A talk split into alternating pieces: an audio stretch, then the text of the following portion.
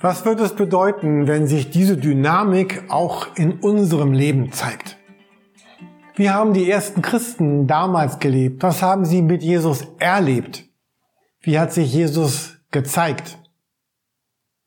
Wäre das nicht wirklich Glück und eine echte Erfüllung, ganz eng mit Jesus unterwegs zu sein? Mehr Glück als alles andere, was man sich irgendwie erdenken könnte. Herzlich willkommen bei EFT zu Hause. Den Text für diese Folge aus EFT zu Hause findet ihr in der Apostelgeschichte Kapitel 3, die Verse 1 bis 16. Wenn ihr den Text noch nicht gelesen habt, drückt doch kurz auf die Pausentaste und nehmt euch einen Moment Zeit dafür. In der EFT-Mediathek könnt ihr Fragen zum Bereden oder Nachdenken für hinterher zusätzlich herunterladen. Unser Text beginnt mit Vers 1. Petrus und Johannes gingen zur Gebetszeit um die neunte Stunde in den Tempel hinauf. Habt ihr unsere EFT-Predigt zum 11. Oktober zum Tageszeitengebet gesehen oder gehört? Petrus und Johannes sind auf dem Weg zu ihrer festen täglichen Gebetszeit. Drei Stück davon gab es jeden Tag. Ich will noch einmal dafür werben. Lasst uns diese gute Angewohnheit doch auch für unser Leben heute übernehmen. Dreimal am Tag eine bewusste, kurze Auszeit mit Gott zu haben.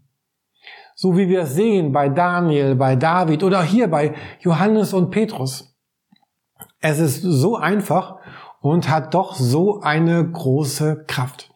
Es ist die Möglichkeit, unser Leben immer mehr in das Leben hineinzugestalten, wie Jesus es sich für uns erdacht hatte. Und vielleicht sagst du, ich will das, ich bräuchte aber ein klein wenig Unterstützung, sprich mich gerne an. Ich habe wirklich große Lust, mit dir darüber nachzudenken, wie das praktisch werden kann. Petrus und Johannes jedenfalls erreichen den Tempel und was nun folgt, ist das eine Geschichte über Krankenheilung? Könnte man sagen. Man könnte es aber auch ganz anders sagen, denn viele von uns haben gerade zum Beispiel diese Gabe nicht. Ich zum Beispiel, ich bete gerne. Ich bete gerne mit Menschen. Aber so eine spektakuläre wie Folge, Folge wie hier habe ich noch nie bei meinem Beten erlebt. So würde ich sagen, diese Begebenheit, es geht um etwas anderes als um Krankenheilung. Es geht um die lebensverändernde Kraft, die in Jesus steckt.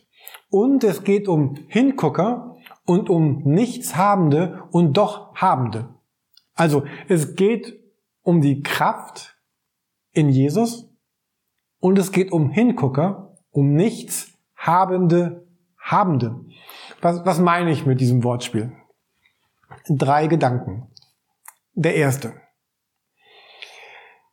In Vers 4 lesen wir, Petrus und Johannes blickten ihn an. Sie hielten an, sie stoppten, sie sehen ihn an, sie ziehen nicht ihr Ding durch, sie machen die vier großen A. Anhalten, ansehen, atmen, ansprechen. Wie wendet sich Gott unserer Welt zu? Wie kommt all das Gute, was von Gott kommt, wer er selber ist und was er geben will? Wie kommt all das Gute, dieses Heilende, das Rettende, das Befreiende Gottes wie kommt all das in unsere Welt hinein? In der Bibel sehen wir, dass Gott immer wieder durch Menschen diese Welt verändert.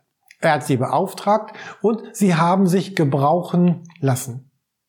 Überwiegend waren das jetzt keine geistlichen Überflieger. Das waren meistens ziemlich normale Menschen. Viele von ihnen waren gebrochen oder jeder hatte seine eigene Begrenzung. Und immer wieder haben sie Gottes Vergebung und auch eine neue Sendung von Gott erfahren. Und was ihnen an Vollkommenheit fehlte oder wo sie unbedacht waren, hat Jesus all das durch seine Kraft dann auch wieder ausgeglichen. Alle aber hatten etwas gemeinsam. Alle haben eine entscheidende Voraussetzung erfüllt. Sie alle haben früher oder später alle gesagt, ich will. Ich will dabei sein. Ich will dabei sein, will mitmachen, wenn du Gott diese Welt veränderst. Ein zweiter Gedanke zu diesem Text. In Vers 6 lesen wir, Petrus aber sagte, Silber und Gold habe ich nicht, doch was ich habe, das gebe ich dir. Also die Frage ist nicht, was ich, was ich nicht habe, sondern für mich und aus meiner Sicht ist die Frage ja ganz anders herum. Für Petrus auch. Was habe ich, das Gott mir gegeben hat? Und Vers 6 klingt aus meiner Sicht dann so. Ich sage, das und das und das besitze ich nicht, doch ich habe etwas anderes. Und das, was ich habe, das gebe ich dir. Glauben bedeutet, mir immer wieder genau das anzusehen. Was habe ich? Was hat Jesus mir in mein Leben gegeben? Und zu unterschiedlichen Lebenszeiten sieht das natürlich immer auch ein wenig anders aus. Was wird das sein? Es wird bestimmt mein, mein Besitz und es werden meine Mittel sein. Im Gegensatz zu Petrus und Johannes besitzen viele von uns heute sehr viel. Es wird meine Zeit sein. Es werden meine Fähigkeiten sein. Es wird eine bestimmte Art meines Charakters sein, meine Persönlichkeit, mein, meine Sicht auf die Welt. Und die Frage aus Apostelgeschichte Vers 6 hier ist, ist eigentlich recht simpel. Was hat Gott mir gegeben, dass ich an seiner Stelle in, in seinem Namen weitergeben kann in das Leben anderer Menschen hinein? Genau das meint der dritte und vierte Teil unserer Vision als EFT. Bestimmung entdecken, sagen wir, und Verantwortung übernehmen.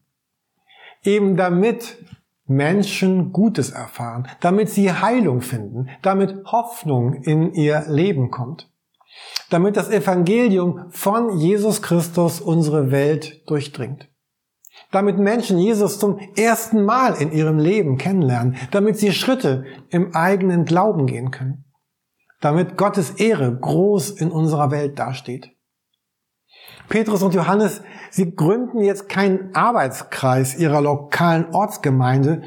Sie sind und sie tun, wer sie sind und wer sie mit Jesus sind. Jemand hat das so gesagt. Die Liebe Gottes sucht unsere Welt auf. Und diese aufsuchende Liebe Gottes kommt in diese Welt durch Menschen, die ihre Bestimmung entdecken und sich dann entscheiden, Verantwortung zu übernehmen, so wie wir das hier bei Johannes und bei Petrus ja auch sehen. Und dann ist da der dritte Gedanke. In Vers 6 lesen wir, im Namen von Jesus von Nazareth, steh auf und geh umher. In Vers 16 sagen sie, aufgrund des Glaubens an den Namen Jesus Christus geschieht all das hier, was gerade geschieht. Die Mitte von allem ist Jesus seine Gegenwart, seine Kraft, seine Zuwendung. In Hebräer 13, Vers 8 finden wir diese ganz starke Jesus-Aussage. Er ist bei uns und ist derselbe heute und in Ewigkeit. Lasst uns nicht auf Corona konzentrieren oder auf die Bereiche, wo wir persönlich oder als Kirche Mangel erleben, sondern den, den Blick umdrehen um uns gemeinsam auf, auf Jesus zu konzentrieren, auf seine Gegenwart. Ihn zu bekennen vor der sichtbaren und unsichtbaren Welt mit diesem Text aus Kolosser 1, Christus in uns, die Hoffnung der Herrlichkeit. Zum Schluss. Welchen konkreten Schritt kann ich heute gehen, um mich mit all meinen Fehlern Jesus zu überlassen, damit er aus mir jemanden macht, der emotional und spirituell erwachsen ist. Wie kann ich heute ein, ein Bewusstsein für die Gegenwart Gottes auf allen meinen Wegen einüben? Wie verändert Gottes Kraft die Welt, indem Menschen, seine Menschen, an das Leben von anderen Menschen herantreten. Sie sehen, sie begleiten, ihnen Gutes schenken, sie lieben, sie segnen und ihnen Hoffnung schenken. In der Gegenwart der Kraft des auferstandenen Jesus Christus. Was für eine Welt wird das sein, wenn du und ich solche Menschen sind? Ich lade euch ein, nimm dir einen Moment Zeit, um über die vorbereiteten Fragen nachzudenken. Lass es konkret und wirklich werden. Und in all diesen Gedanken und in der Kraft dieses Textes, den wir heute lesen, bleibt dann noch zu sagen, es segne und behüte dich, Jesus, der war, der ist, der kommen wird und bleiben wird in alle Ewigkeit. Amen.